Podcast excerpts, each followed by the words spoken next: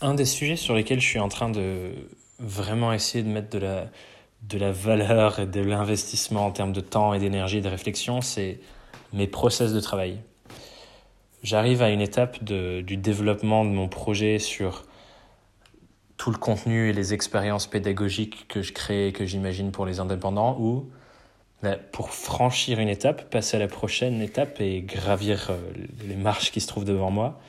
j'ai besoin de plus en plus de processer ma manière de travailler. Dans le sens où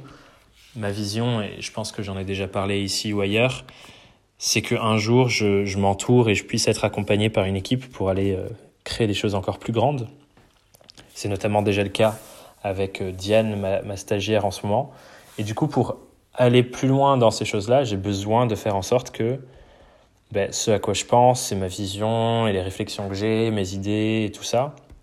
ce soit pas que dans ma tête et qu'on ait une organisation, un processus, un processus de travail, une méthodologie de travail et d'avancement pour faire en sorte que tous les différents points sur lesquels on doit avancer, ben, ils puissent vraiment euh, avancer et qu'on puisse créer des choses euh, qui soient à ton service, notamment à toi qui m'écoutes.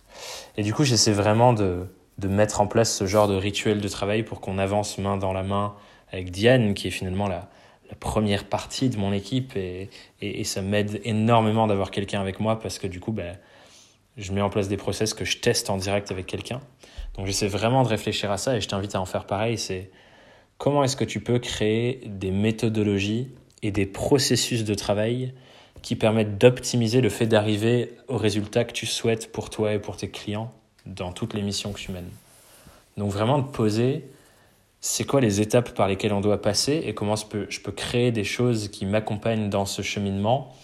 des templates, des outils numériques, euh, un, suivi dans un carnet, peu importe, mais des étapes successives par lesquelles tu sais que quand tu passes par ces étapes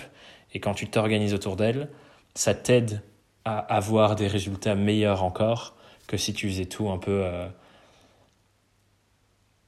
comme ça, quoi, euh, sur, sur sur l'intensité du moment. Parce que à partir d'un moment, ça peut plus fonctionner comme ça. On a besoin de processer et on a besoin de créer des, des procédés de travail qui nous permettent de passer à l'étape d'après. Donc tu n'y es peut-être pas encore, mais il y a forcément un moment donné dans ton activité où créer des processus, des méthodologies de travail et les documenter, ça te permettra de gravir un échelon. Donc si tu sens que tu en arrives là, je t'invite à, vraiment poser cette réflexion-là et à commencer à, co commencer à, à la voir.